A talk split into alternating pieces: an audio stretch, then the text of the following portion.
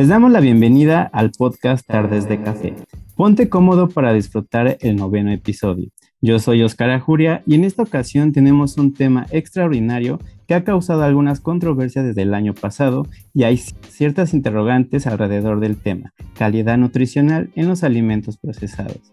Y bueno, en este episodio seguiremos descubriendo cómo tener un envejecimiento saludable. Pero antes, ¿cómo estás, Jair? Muy bien, Oscar. Este, creo que justo hemos llegado al noveno episodio y vamos a tocar un tema que mencionamos varias veces en las dietas, mencionamos justo evitar estos alimentos y hoy viene un invitado que si nos haces el favor de presentar nos va a esclarecer todas esas dudas y el potencial que tiene estas medidas en el día a día. Y hoy nos acompaña Carlos Alfredo Cruz Casarrubias. Carlos es licenciado en nutrición, maestro en salud pública con énfasis en nutrición por la Escuela de Salud Pública de México, es investigador del CINIS y sus líneas de investigación son calidad nutrimental de alimentos y bebidas industrializadas, perfil nutricionales y sus ámbitos de aplicación en regulaciones como etiquetados, de alimentos y regulación de publicidad dirigida en la infancia. También estuvo en las mesas de trabajo en la modificación de la norma 051 y tiene varias publicaciones. Te damos la bienvenida, Carlos. Gracias por estar en este episodio del podcast y es un gusto que nos acompañes. Hola, Oscar. Hola, Yair. Y hola a todas las personas que nos están escuchando. Muchas gracias por esta introducción y por la invitación que me hacen. Eh, sin duda creo que este tema va a ser eh, importante interesante para todas las personas y sobre todo porque se van a ir tocando puntos que eh, pueden retomarse en, otras sesiones o que ya se han tocado también en, en sus episodios pasados. Pues vamos a empezar. Primero platícanos cuántas etiquetas, en qué consiste, realmente hay, mucho a debate, pero la principal vamos a, vernos qué, qué, qué, decimos cuando hablamos de este nuevo etiquetado. Muy bien. Mira, el, etiquetado de alimentos y bebidas es una estrategia de salud pública que pretende que las personas tengan más elementos para realizar elecciones alimentarias. Este etiquetado se propone a partir de 2019, que es cuando se empiezan a generar grupos de trabajo para discutir qué tipo de etiquetado es el que sería más adecuado para la población mexicana. Y en 2020 se implementa en, octubre. Eh, entonces, a partir de, este mes hemos visto que eh, muchos de los productos que estábamos acostumbrados a ver ahora tienen unos octágonos negros al enfrente del, del empaque que indican si tienen cantidades excesivas de calorías o de nutrimentos que podrían estar relacionados con enfermedades no transmisibles, por ejemplo, enfermedades como diabetes, como hipertensión, enfermedad cardiovascular. Y estos sellos son eh, azúcares, grasa saturada, grasas trans y sodio. También este etiquetado se acompaña de otras dos leyendas. Estas leyendas se diseñaron específicamente para anunciar productos que podrían ser no recomendables para niños, que son contiene edulcorantes y contiene cafeína. Perfecto, aunque eso para el podcast a veces, pero lo podríamos consumir sin cafeína. el debate está en de realmente la eficiencia de estas medidas. O sea, es muy temprano, como dices, sale esta medida el año pasado, pero podemos, o sea, tenemos la promesa de que funcione. ¿Tú cómo lo ves desde adentro? Porque es, es grande la crítica que hay al respecto. Toda la industria este, de alimentos que, que, antes denominábamos y que creo que se sigue siendo de alimentos chatarra, está en contra de estas medidas, pero sí se le promete algo al país con estas nuevas, nuevo etiquetado. Claro, hay que analizar primero cómo es que funciona el etiquetado y hay algunos indicadores que son claves para medir en un tiempo la, eh, cómo es que ha funcionado este etiquetado. El primero de ellos es ver si hubo cambios o no en las estructuras o qué es lo que está consumiendo la población. Por ejemplo, sería un logro importante ver si las personas dejaron de consumir alimentos no recomendables. Por ejemplo, eh, refrescos, cereales azucarados, botanas saladas. Eh, a partir de allí se pueden establecer algunos eh, indicadores para ver si esto está funcionando o no. Idealmente se propone que el etiquetado es una estrategia que puede ayudar a prevenir o reducir la, obesidad.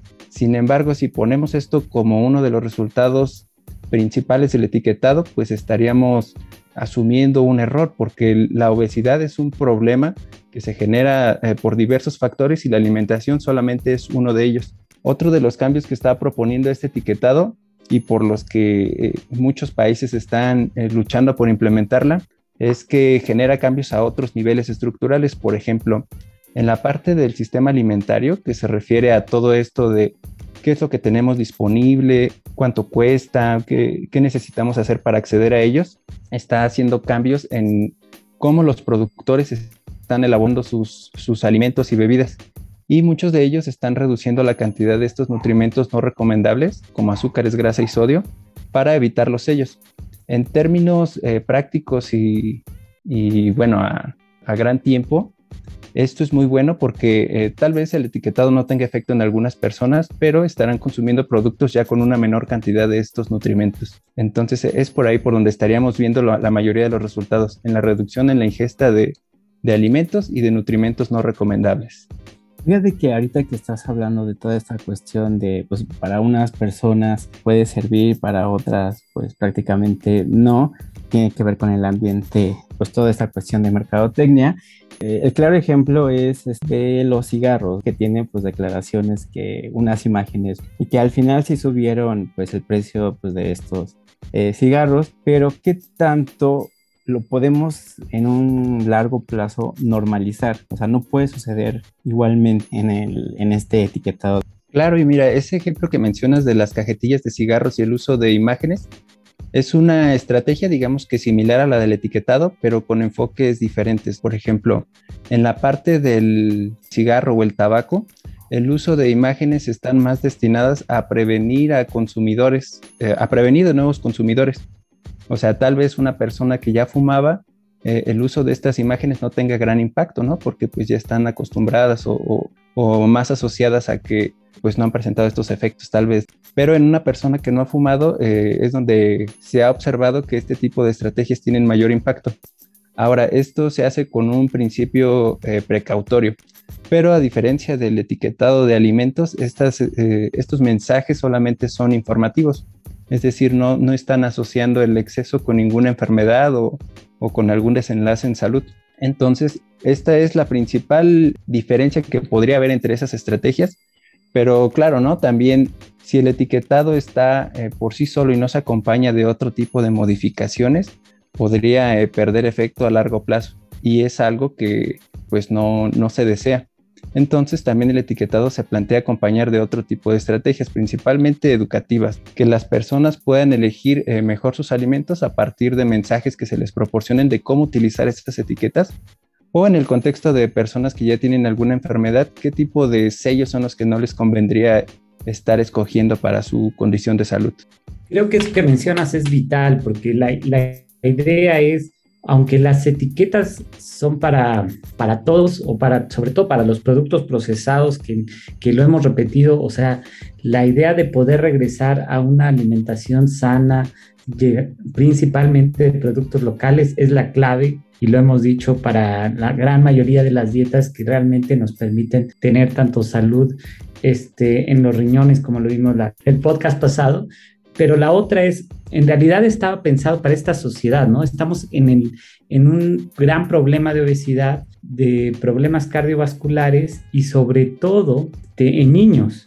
El mensaje se pudiera transmitir más claramente. Ese era porque la otro era un porcentaje de, de acuerdo a la porción de alimentos y había que por calcular en gramos y si uno no tenía mucha idea no sabría realmente hacer su cálculo de ingesta de calorías diarias. Y aquí, ¿qué tanto te vamos a poder llegar, como dices, a, individualizar hacia cada enfermedad, que sería muy bueno, sobre todo que estamos enfrentando este problema nacional? Y el otro es si realmente va a ser este mecanismo un mensaje claro para aquellos que, como dices, niños que empiezan a consumir estos productos.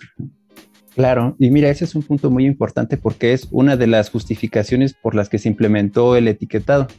Algunos estudios que se han hecho para analizar qué es lo que están comiendo los mexicanos y cuál es la calidad de la dieta han demostrado que 30% de las calorías provienen de estos alimentos eh, ultraprocesados o, o, que también este, se les conoce como alimentos chatarra. Y justo 30% podría parecer no mucho, pero las recomendaciones internacionales eh, mencionan que para que una persona tenga menor riesgo de, desarrollar estas enfermedades, eh, necesita estar eh, consumiendo menos del 10% de las calorías provenientes de estos productos. Y justo con esas, con esas calorías que, que, aportan a la dieta de los mexicanos pasan muchas cosas, ¿no? Por ejemplo, la principal es que casi todo el azúcar que estamos consumiendo viene en forma de bebidas azucaradas, principalmente carbonatadas como los refrescos. Otras como el contenido de sodio, ¿no? Que el sodio es el principal componente de la sal y esto es lo que se asocia más con un aumento en la presión arterial. También eh, se creería que la mayor cantidad de sodio en nuestra dieta proviene de la sal que añadimos a nuestros alimentos. Y justo hubo una estrategia que se planteó hace algunos años, no sé si la recuerdan, en la que se retiraban los aleros de, las mesas. Bueno, pues eh, eso se hizo eh, con, ese enfoque, pero bueno, los, los, últimos análisis que se han realizado demuestran que no, que la mayor cantidad de sodio proviene de este tipo de productos. Entonces, eh, una de las razones de este etiquetado, que también es parte del diseño de una campaña de comunicación que se está haciendo por parte de eh, los organismos públicos como, la Secretaría de Salud, es que eh, el primer mensaje es prefiere alimentos frescos y naturales tratando de volver a este enfoque de las dietas más tradicionales. Y el segundo es, bueno, si tienes que consumir alimentos empaquetados, pues prefiere los que no tengan sellos. Y si tienen sellos, pues entre menos sellos, mejor. Es esta uno de los mensajes que se están proponiendo. Y bueno, mucho de lo que se ha observado es que un solo nutrimento puede estar asociado con más enfermedades. Por ejemplo, sabemos que los azúcares generalmente es lo que se cuida más en el caso de la diabetes, pero también la ingesta excesiva de azúcares puede estar relacionada con otras enfermedades, como enfermedad cardiovascular. Entonces, eh, a pesar de que existe este conocimiento de, enfermedades exclusivas atribuibles a un solo nutrimento, pues la realidad es que eh, prevenir la ingesta de nutrimentos no recomendables, aunque sea solo uno, tendrá múltiples beneficios para la salud. Qué interesante, Carlos, y más ahorita que estás de lleno con esta cuestión de la alimentación de los mexicanos. Tú con todo ya este antecedentes de investigación en estas áreas, ¿qué comemos los mexicanos?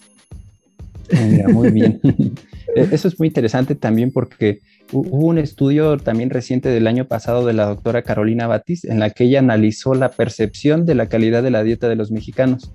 Los mexicanos creemos que comemos bien, en general, la mayoría, pero eh, pues ya haciendo la, evaluación del contenido nutrimental de lo que estamos ingiriendo, eh, pues demuestra lo contrario.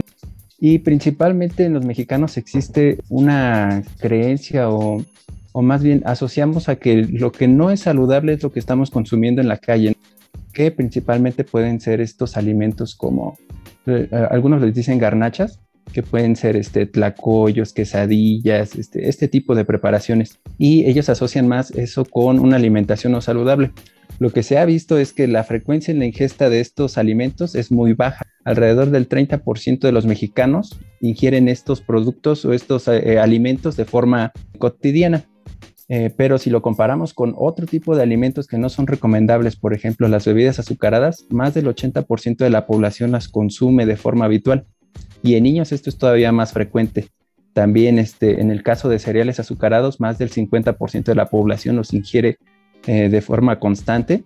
Y bueno, esto pues hay una percepción equivocada, ¿no? Y más cuando se trata de alimentos empaquetados, que por ejemplo un alimento empaquetado podemos ver que se le puede añadir fibra, y a partir de esa adición de fibra hacen eh, una serie de publicidad en el empaque, por ejemplo, mejora tu tránsito intestinal, previene ciertos problemas ¿no? asociados como el estreñimiento, y los mexicanos asocian eso como con algo más saludable. Entonces, eh, el principal grupo de personas que está consumiendo estos alimentos es los que tienen la percepción eh, más equivocada sobre su alimentación. Sí, eso tienes toda la razón, porque en realidad cuando uno uno llega con este nuevo etiquetado a, otra vez a la tienda y dice, ¿cómo puede ser que mi producto, que yo sabía que era de nopal o etcétera, etcétera, está alto en sodio? Pero da la sensación también, no sé cómo, qué argumento darle a que ahora todo parece estar, este, que en realidad es cierto, no sé si, si compartas esto, o sea que ya todos los productos en la tienda a la que uno va regularmente están con dos o tres etiquetas en promedio. Yo ahí justo lo que estaba pensando es, este, habrá que salirse de la tienda para ir a buscar otro tipo de alimentos, porque esto es importante, las etiquetas van a solo esos, a los productos procesados de mayor consumo en los, en los supermercados, ¿no es cierto? Sí, justo es así. A nivel internacional hay una preocupación para disminuir la ingesta de alimentos ultraprocesados. Entonces, eh, los alimentos procesados y ultraprocesados hay una forma en la que eh, se pueden definir dependiendo del tipo de ingredientes que contienen. Por ejemplo, lo más fácil es que estos alimentos se les ha añadido de azúcar, de grasa o de sal y la forma en la que opera el etiquetado de advertencia es identificar estos productos a partir de estas adiciones. De forma fácil, un, alimento eh, natural no tendría por qué tener estos sellos porque no se les añade. Alguna vez hubo un ejemplo, ¿no? Recuerdo mucho que, que salió en memes, salió en noticias, que era una lechuga de la tienda de esta JEP que tenía este, dos sellos, ¿no? Creo que el de azúcares y calorías. Pero bueno, esto más bien fue como una broma o un malentendido de, de alguien que, que quitó el etiquetado de otro producto, lo pegó, eh, tomó la foto y la subió.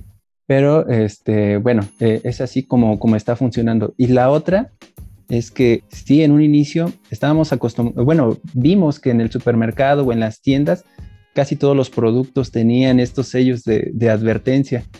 Y era preocupante en primera porque eh, las discusiones se iban más hacia un mensaje de es que no nos están dando opciones para escoger entre estos productos.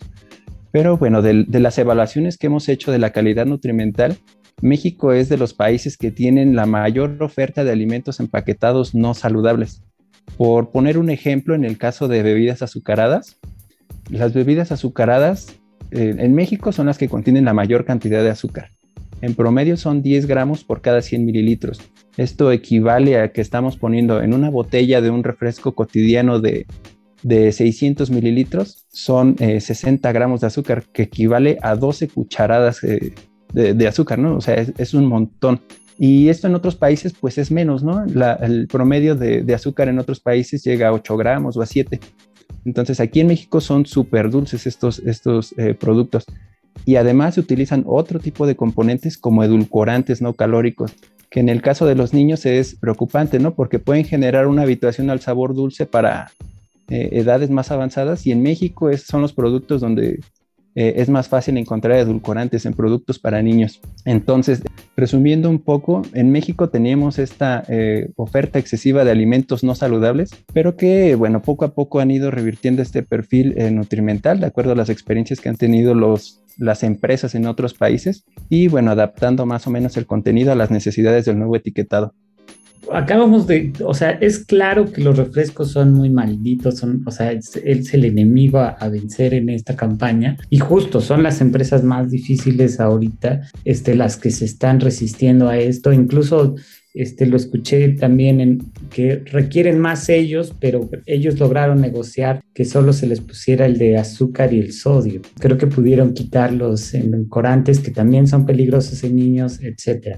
Y el, la otra que te iba a decir es qué tanto, el, por ejemplo, la leche comprada en el supermercado se le llama ultraprocesado, porque seguimos yendo por el pan y, vamos a estos, estas cadenas departamentales, entonces eh, entramos a, comprar el producto y decimos, bueno, es que voy por el pan, y claro, o sea, ah, van a aparecer los sellos, pero lo sentimos como un producto que no es, o sea, es necesario, la leche, el pan, el huevo. ¿Qué tanto esto puede ser ultraprocesado y qué tanto vamos a encontrar ahí estos sellos?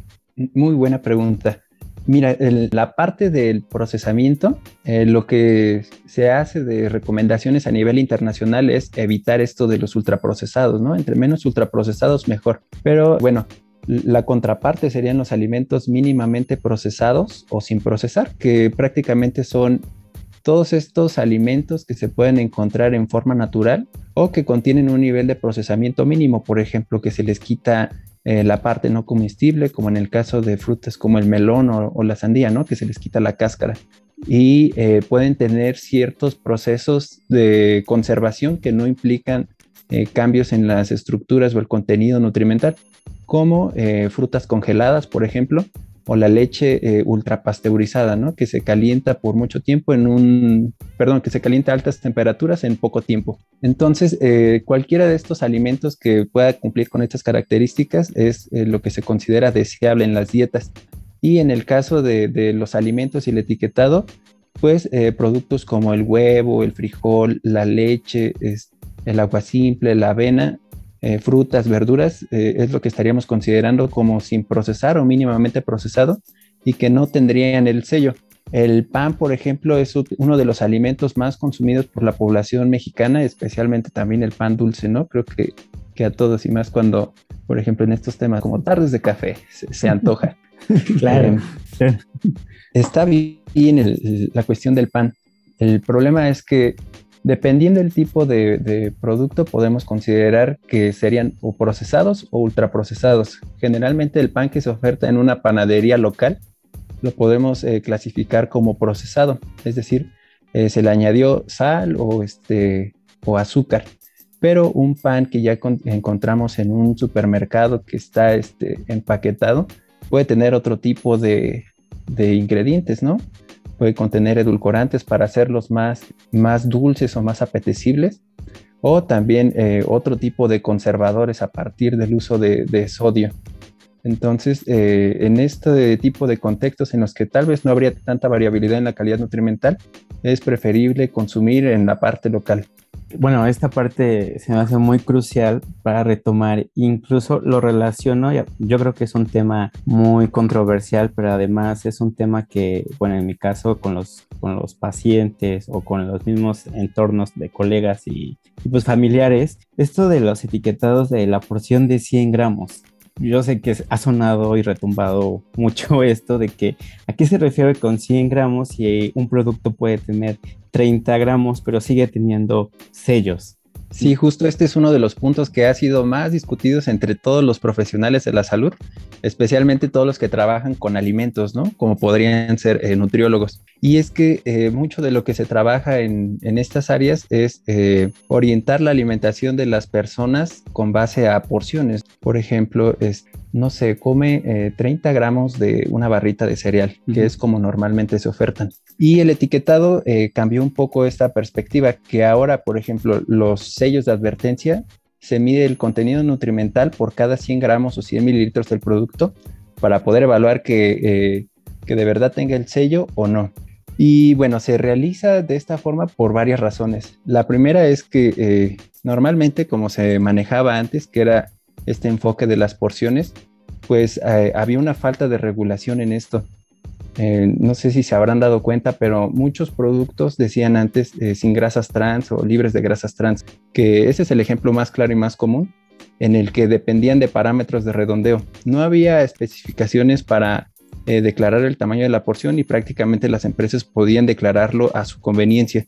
Entonces, eh, al declarar porciones más pequeñas, podían eh, hacer un cálculo, un redondeo a cero, por ejemplo, y utilizar este tipo de mensajes sin grasas trans, sin azúcar, sin, este sodio, por ejemplo. Con el cambio en el etiquetado con esta base de 100 gramos, se propone que esto pues no, se puede hacer, ¿no? Estos parámetros de redondeo para evitar falsos mensajes. Y la otra es que utiliza unos Tal vez esto puede sonar como más académico, pero son principios basados en, muestreo. Por ejemplo, cuando las personas van a realizarse eh, una prueba de, glucosa en sangre para ver si tienen o no diabetes, eh, se mide la cantidad de azúcar en cierto volumen de sangre y a partir de allí eh, se determina si podría tener o no diabetes. un ejemplo muy sencillo.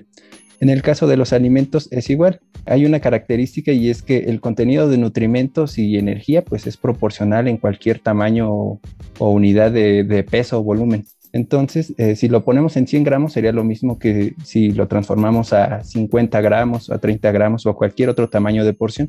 Solamente tendríamos que ajustar el punto de corte. Pero eh, bueno, tendríamos siempre el mismo resultado.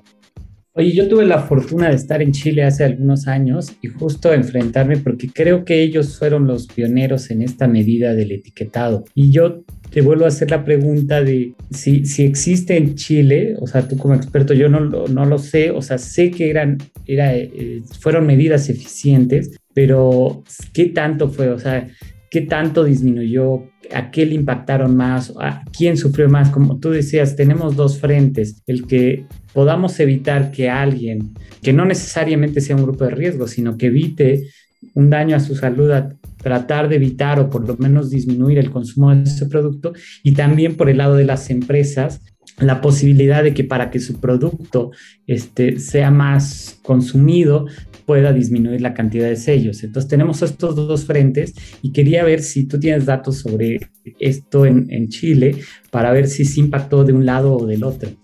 Sí, Chile fue el primer país que implementó este sistema de etiquetado que se llama eh, sistema de advertencia y de allí siguieron otros países, por ejemplo Uruguay, Perú y este, bueno, ahora México. Hay otros países que también ya están eh, incorporando estos sistemas como Argentina o Colombia que recientemente eh, lo aprobaron y en el caso de Chile, por ser el país que tiene más tiempo, ya ha hecho estas evaluaciones sobre eh, los resultados que ha tenido el etiquetado en, la población en general. Eh, a diferencia de Chile, por ejemplo, México lo manejó a través de un reglamento que es la norma oficial eh, mexicana 051 y estas normas pues son de carácter obligatorio, pero muy específicos. En, este caso pues solamente se dedican al, al contenido del, de, las etiquetas. En Chile se manejó diferente y tuvo un mayor alcance. En Chile se manejó como una ley y esta ley incluía tres aspectos. Uno era el uso del etiquetado de advertencia en sus productos. La segunda era eh, la regulación de la publicidad dirigida a niños en todos los medios. Y la última era eh, el expendio de los eh, alimentos en las escuelas. Entonces, eh, se ha ido evaluando por diferentes etapas. En lo que corresponde al, etiquetado de advertencia, las evaluaciones se hicieron eh, viendo qué es lo que estaban comprando eh, la población chilena y comparando, haciendo un comparativo entre un, año antes de la implementación del etiquetado y los efectos después de un año, se observó que 24% de las personas sustituyeron la compra de bebidas con sellos por bebidas sin sellos que en este caso pueden ser bebidas reformuladas, es decir, que les bajaron los niveles de azúcar y eh, también incluye eh, el agua simple. Y, ah, Una de cada cuatro familias deja de comer sin el refresco de todos los días. Sí, o sea, es aquí, impresionante. Aquí hubo un cambio muy bueno porque pues estaban consumiendo o agua simple o eh, refrescos con, con, menos cantidad de azúcar. Eso, digo, al menos está bien para los términos que propone el etiquetado. Y otro eh, ejemplo muy que tuvo gran impacto en este tipo de evaluaciones fue en la compra de cereales para desayuno. Que cereales para desayuno generalmente lo consumen familias que contienen, eh, que tienen niños, ¿no? Eh, hijos o hijas en edad escolar. Y aquí la disminución fue del 18%, que también son productos que eran altamente publicitados y que en México es la tercera fuente de, de sodio en la dieta. O sea, ese tipo de productos aportan una gran cantidad de sal. Oye, pero, pero es cierto, también lo intentamos aquí en México. Quitamos esos, o sea, la parte sentimental de los cereales tratando de, justo que no haya ese apego sentimental a los productos, porque claro, estos productos gastan muchísimo en publicidad y esto es un golpe, o sea, en eso. Yo, yo creo que lo intentamos, pero no sé por qué no funciona en México o, por qué no llegamos a aterrizar la misma estrategia, digamos. Sí, en, México se ha hecho, bueno, ha, habido varios intentos por regulación. Por ejemplo, en 2011 hubo un intento por regular la publicidad en televisión, en, cine, que eh, fue a partir de un, compromiso que hicieron las empresas de, alimentos y bebidas en las que ellas se comprometían a autorregularse. Entonces, eh, proponían una serie de criterios nutrimentales que eh, pues no cumplían con estas recomendaciones internacionales y eran muy laxos. prácticamente todos sus productos podían cumplir con esta especificación y podían seguir utilizando el tipo de publicidad a la que estaban acostumbrados. En 2014 hubo otro intento de regulación en la que prácticamente se formalizó este, este, este compromiso que tenían las empresas y ya se hizo de carácter gubernamental, pero seguía con estas eh, mismas deficiencias. Por ejemplo, ellos utilizaban criterios basados en esto de las porciones, pues se libraban mucho de, criterios de azúcar, grasa o sal y ya se podían seguir anunciando. Ahora con el etiquetado se propone también un cambio que es eh, retirar a los productos, a, los personajes, por ejemplo, estos como el tigre toño, es, no sé, Pancho Pantera, muchos, muchos con los que estábamos acostumbrados o que reconocemos a los productos, Y bueno, no pueden estar presentes en productos que contengan sellos de advertencia o estas leyendas precautorias, ¿no? Sobre el contenido de edulcorantes o la cafeína que se añade a los productos, principalmente en forma de saborizantes, ¿no? Como en los refrescos de cola. Sí, no, ese sigue siendo el gran reto y además este, otra es lo que, es lo más absurdo de, de, todo, es cómo este, las, esas empresas patrocinan el deporte, que es algo que nos encanta, el fútbol y todo, y, y la mitad de los anuncios, las playeras, los medios, etcétera, este, están repletos de esos anuncios. Entonces, justo como, como o sea, dos cosas que parecen este, antagónicas, este, se juntan el deporte y el tomar refresco de esa forma. En fin, este, justo creo que nos has dejado con muchas preguntas importantes de qué tanto va a funcionar en México, pero creo resaltar que efectivamente tenemos un reto gigantesco en la salud y que esta parece ser una puerta para realmente, primero darnos cuenta, como dices, lo de los cereales, o sea, ya sabíamos todos que el refresco nos hace daño, pero incluso algunos, una pregunta que ahorita me sale luego, luego es, ¿estos refrescos light tienen algún beneficio, etcétera? O sea, le quitan el azúcar, pero al ponerle endulcorantes, ¿qué tanta es la diferencia? No sé, ¿tú sabes algo al respecto? Sí, mira, sobre el, la sustitución de, azúcar por edulcorantes es una práctica que ya se ha hecho desde hace mucho. Y bueno, generalmente se hace con la finalidad de, evitar estas calorías adicionales a los productos y que las personas con un mayor interés en, cuidar qué es lo que están consumiendo, principalmente en esta parte del contenido energético, puedan tener mayores beneficios. Y sobre esta estrategia también ya se han hecho muchas evaluaciones. Hubo una que se realizó en 2019 por un comité de la Organización Mundial de la Salud y ellos eh, han publicado diferentes guías. Por ejemplo, hay una guía para la ingesta de azúcares añadidos y ellos proponen una recomendación de ingesta a nivel mundial. Entonces, eh, siguiendo este mismo principio, ellos buscaron cuál era la información más relevante eh, respecto al uso de edulcorantes para emitir una recomendación eh, al respecto. En el caso de los edulcorantes hay, hay un problema y es que faltan muchos estudios longitudinales. La mayoría son estudios que se denominan, por ejemplo, ensayos clínicos, en los que las personas se someten a periodos cortos de exposición.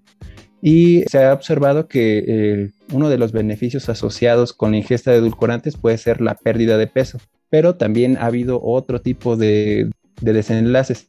Eh, había uno en el que eh, las personas tenían cambios en, en la forma en la que estaban produciendo insulina porque algunos edulcorantes podían simular por el sabor dulce eh, esta parte del eh, motivar la producción de insulina eh, a través de la ingesta de edulcorantes. Entonces, tenían otros efectos diferentes, ¿no? Como podría ser resistencia a la insulina, que es una condición que antecede a la diabetes. Y bueno, en el caso de los niños fue esta particular recomendación sobre la, la, habituación que pueden tener ellos al sabor dulce y esta habituación los hace susceptibles de ingerir alimentos que pues son muy dulces y qué alimentos son muy dulces pues los que tienen cantidades excesivas de azúcar. Eh, a falta de estas recomendaciones, la Organización Mundial de la Salud eh, sugiere mantener un principio precautorio en la ingesta de este de tipo de productos que contienen edulcorantes, es decir, que pues lo ideal sería no consumirlos, pero no porque eh, ya haya, ya existan estos efectos claros, ¿no? Sobre qué puede causarme la ingesta de de edulcorantes a largo plazo, sino eh, para mantener este, esta precaución que podría, de los efectos que no se conocen. Qué gran tema. Eh. Y yo creo que algo pues importante, y no sé si, bueno, tú que conoces esta parte, ¿qué tanto ha tenido impacto en la industria alimentaria? Porque sé que se resisten con el nuevo sello etiquetado. Muy bien, sí. Cuando se trata de este tipo de políticas que regulan eh, a ciertos actores, en este caso a quienes están produciendo estos alimentos, el principal opositor pues van a ser eh, estos grupos, ¿no? Por ejemplo, en el caso del, cuando se les puso un impuesto a, los cigarros, los principales opositores fueron las tabacaleras. En el caso de, estos productos de alimentos y bebidas, pues eh, los mismos opositores han sido estas industrias de alimentos. Y la mayoría de los argumentos han estado orientados hacia este tipo de comentarios, ¿no? Por ejemplo, que eh, el etiquetado no va a tener efectos, lo que se necesita es eh, educar a la población, ¿no? Implementar o invertir en otro tipo de estrategias.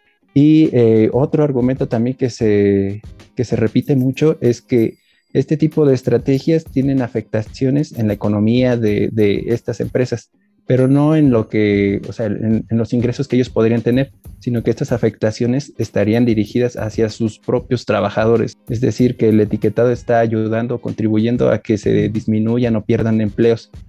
Pero bueno, también obviamente esto fue eh, de, interés para, para muchos investigadores y la mayoría de los investigadores que se dedican a esta parte de indagar sobre temas de economía y salud hicieron algunas publicaciones al respecto. Hay una muy interesante en la que analizan, por ejemplo, en el caso del impuesto a bebidas azucaradas, cuáles fueron los cambios en la dinámica laboral. Y eh, se veía que antes de la implementación del impuesto a bebidas azucaradas ya había una tendencia a la pérdida de empleo en las empresas y esa pérdida de empleo estaba dada por procesos de automatización, es decir, se estaba sustituyendo la, mano de obra por maquinaria y que, eh, bueno, después de la implementación del impuesto, la tendencia siguió a la misma, pero por este, este mismo eh, proceso de cómo estaban laborando las empresas. Y justamente, bueno, eh, lo que pasó apenas con el gesto que hizo Cristiano Ronaldo, ¿tú cómo ves esta parte Ah, muy bien. Y es justo lo que comentaba Jair hace un momento sobre eh, esta asociación que puede haber entre los deportistas, o sea, algo que es muy recomendable, algo que está dando mucho ejemplo para niñas, niños y otro tipo de personas. Y eh, bueno, que se utilizan como vehículos para promocionar ciertos productos. Y hemos visto infinidad de publicidad de, de deportistas o de productos que utilizan deportistas para poder anunciarse. En el caso de lo que hizo Ronaldo, a mí me parece una idea pues muy buena porque nunca se había promocionado agua simple y es la primera vez que él lo hace ya, eh, o sea, fue un gesto muy sencillo eh, que duró menos de cinco segundos en que sustituye eh, dos refrescos por una botella de agua y dice coca no, agua sí. Y con eso bastó para despertar mucha inquietud y, pues muchas respuestas. Ah, no sé si porque están metidos en estos temas de alimentación, también les aparezca publicidad en sus redes sociales me aparecieron unas pastillas que tenían eh, sabor a, Coca-Cola y se estaban anunciando. Me metí a ver los comentarios y pues sí, muchos apoyando este gesto de, Cristiano Ronaldo. Decían, no, mejor tomo agua.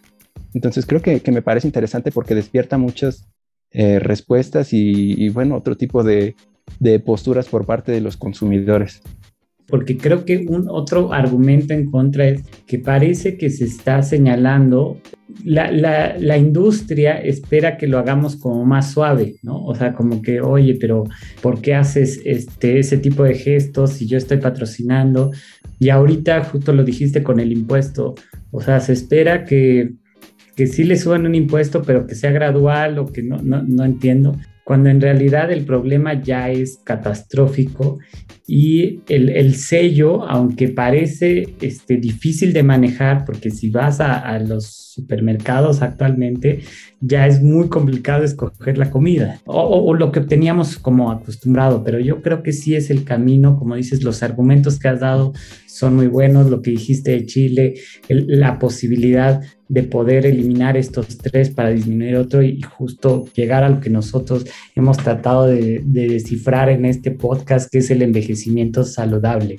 Y bueno, me surgió esta duda como el gesto de Cristiano Ronaldo, vámonos al gremio científico. Cuando hay congresos, patrocinan de suplementación, etc. ¿Cómo, ¿Cómo podríamos manejar estas cuestiones de congresos? Pues realmente que hay personalidades y no haya conflicto de interés en estos aspectos.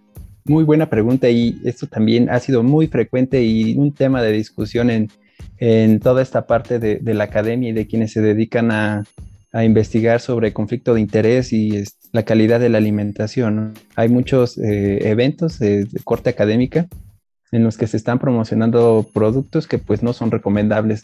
Y justo ha habido muchos esfuerzos también. Uno de los más grandes es por la Sociedad Latinoamericana de Nutrición, que en el último congreso que se hizo, me parece que fue en 2018 en México, eh, fue el primero en el que se negaron los patrocinios por parte de, industrias de alimentos. Y bueno, eh, la verdad es que se vio un, panorama muy diferente, ¿no? Porque cuando tú vas a un congreso encuentras todos estos este, pues como lonas, este, publicidad, stands Y aquí no, aquí la verdad este, fue un congreso eh, más limpio, un congreso en el que la atención estaba más dirigida hacia las ponencias y no hacia este tipo de estrategias. También en la parte académica, por ejemplo, en el Instituto Nacional de Salud Pública, se está difundiendo el código Nutricia, que es eh, un compromiso por parte de todos los profesionales de la salud para ejercer su profesión eh, comprometidos con eh, garantizar este libre conflicto de interés. Y es que también mucho de lo que se está observando, por ejemplo, en una empresa puede trabajar un nutriólogo apoyando en esto del desarrollo de nuevos productos o la evaluación de la calidad nutrimental, etcétera. Pero el problema es cuando eh, se usan a los profesionales de nutrición con otros fines, ¿no? Por ejemplo, para promover que estos alimentos que podrían ser no saludables, pues eh, les den otra perspectiva. Entonces, eh, este tipo de esfuerzos que pues se van sumando día a día, tratan de evitar este tipo de prácticas en los profesionales de la salud. Muchísimas gracias. Yo creo que eso está súper. Ahí está la invitación para todos. O sea, el compromiso está duro. Y justo lo hablábamos la vez pasada, porque decíamos, estábamos hablando de la salud en los riñones y decíamos, estas bebidas que tienen una gran cantidad de iones y que superhidratan, etcétera, en realidad es contrario a, la idea de lo que necesitas para hacer ejercicio. O sea, bastaba agua simple para poder rehidratarte y al contrario, estas bebidas lo que hacen es dañar uno de los órganos y como lo platicamos ahorita con los refrescos, que realmente son los enemigos de que podamos vivir más y mejor.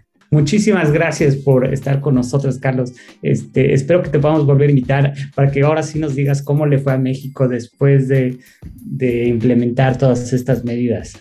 Gracias. Y para cerrar, Carlos, preguntarte ¿cuáles serían para ti tres puntos importantes que consideres que sean imprescindibles en la calidad nutricional en los alimentos procesados? Bueno, creo que eh, para cerrar justo esta pregunta sería muy buena también para todos los que nos están escuchando. Creo que tres puntos a considerar serían, uno, eh, los alimentos con sellos corresponden a alimentos que podrían ser no recomendables para nosotros. Entonces, lo ideal sería tratar de voltear a ver opciones similares, pero que no contengan los sellos y si son pues naturales y frescos, pues, sería mucho mejor. Otro, otra recomendación que me gustaría hacer en el caso de los profesionales de, la salud, bueno, sería eh, orientar también este enfoque hacia las políticas públicas y no tratar de hacer este tipo de inferencias hacia eh, estrategias que pretendan eh, disminuir la obesidad. También se trata de promover otro tipo de comportamientos, por ejemplo, eh, ingerir agua simple, disminuir la ingesta de refrescos y eventualmente ese tipo de cambios pues nos van a llevar a comportamientos o, indicadores más saludables que ya podríamos ver reflejados en un futuro como la obesidad. Por último, también eh, que estén atentos también para este tipo de evaluaciones que se van a hacer principalmente de eh, instituciones académicas o gubernamentales que están pues familiarizadas con estos temas, ¿no? De políticas públicas y que ellos podrían ser quienes nos ayuden con más datos sobre eh, cómo ha funcionado el etiquetado en México. Perfecto. ¿En qué redes te pueden encontrar? Redes sociales. Muy bien. Sí, eh, estoy en, en, Twitter como arroba casarrubiasnt. Entonces allí estamos difundiendo mucha información sobre este tipo de políticas, sobre el etiquetado y sobre las eh, publicaciones que realizamos respecto a estos temas. Carlos, gracias por acompañarnos. Nos vemos en el siguiente episodio del podcast Tardes de Café para seguir descubriendo sobre el cómo podemos tener un envejecimiento saludable.